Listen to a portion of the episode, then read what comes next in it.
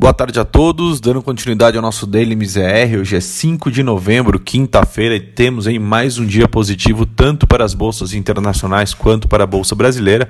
Né? Aqui no Brasil é o terceiro dia consecutivo de alta e lá fora, né, nas bolsas globais, é o quarto. É, esse rally aí pós-eleições ele continua bastante forte, com as ações globais é, apagando inclusive as perdas da semana passada. Né? É, essa redução que a gente vê nas incertezas em relação às eleições americanas deu nova força para as principais bolsas lá fora, que fecham um dia ali é, em forte alta. Né? É, a perspectiva de que o democrata Joe Biden vença a corrida eleitoral e que o Senado permaneça no controle pelos republicanos tem animado bastante os investidores, né, que com isso né, enxergam ali menores riscos tributários e regulatórios no horizonte, tendo ali uma perfeita combinação, podemos dizer assim. Com isso, o Dow Jones encerrou o dia em alta de 1,95, S&P também subindo ali 1,95 e o Nasdaq fechou o dia em em alta de 2,59. Realmente a gente vê aí um dia, um, desculpa, uma semana muito positiva de recuperação para, o, para as bolsas internacionais. É, e aqui no Brasil não poderia ser diferente, né? É, esse maior apetite a risco pelo mundo leva o Ibovespa de volta à marca dos 100 mil pontos, né? Mar, é, inclusive marca essa que a gente havia perdido na semana passada, né? no encerramento do mês de outubro.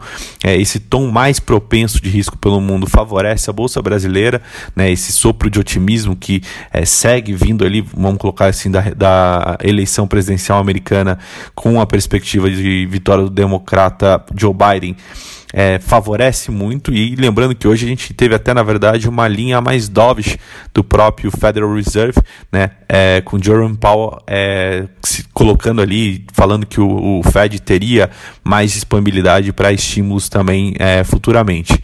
E isso fez realmente com que as bolsas reagissem de forma bastante positiva.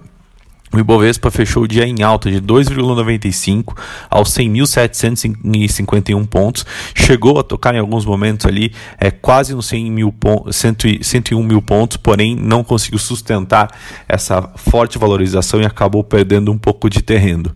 É, vale, vale bastante ressaltar também que o volume financeiro de hoje foi bastante superior à média diária de 2020. Né? A gente teve ali 22,86 bilhões é, de reais negociados contra uma média de 20 bilhões,5. Então realmente mostra que o investidor continua né, num cenário bastante otimista e com bastante apetite aí para os ativos de risco. É, o dólar é, continua também sua sequência de queda, né? Então, o buy, com Biden à frente, esse tom mais dovish do Fed favoreceram ali para a moeda americana perder terreno de novo, não só contra o Brasil, mas também contra diversas fronteiras aí ao redor do mundo. E aí, é, essa a conjunção desses fatores levou a moeda americana a fechar hoje o dia negociada R$ 5,54 com uma queda de quase 2%, né? Recuando ali 1,92% realmente tendo ali uma, um retorno ali e de toda essa desvalorização que a gente vem acompanhando em relação ao real nos últimos meses, né, nas últimas semanas principalmente.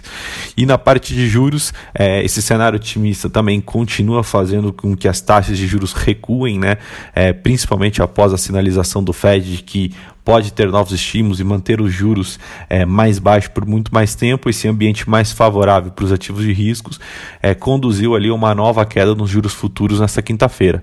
Então, a, a espera da, do resultado das eleições dos Estados Unidos continua ali fazendo com que os investidores reduzam né, o prêmio no mercado, é, em um movimento também que contou ainda né, com a ajuda do leilão mais moderado de títulos públicos hoje é, aqui no Brasil. Bom, por hoje essas são as notícias. Amanhã a gente volta com mais informações e o fechamento da semana. Muito obrigado.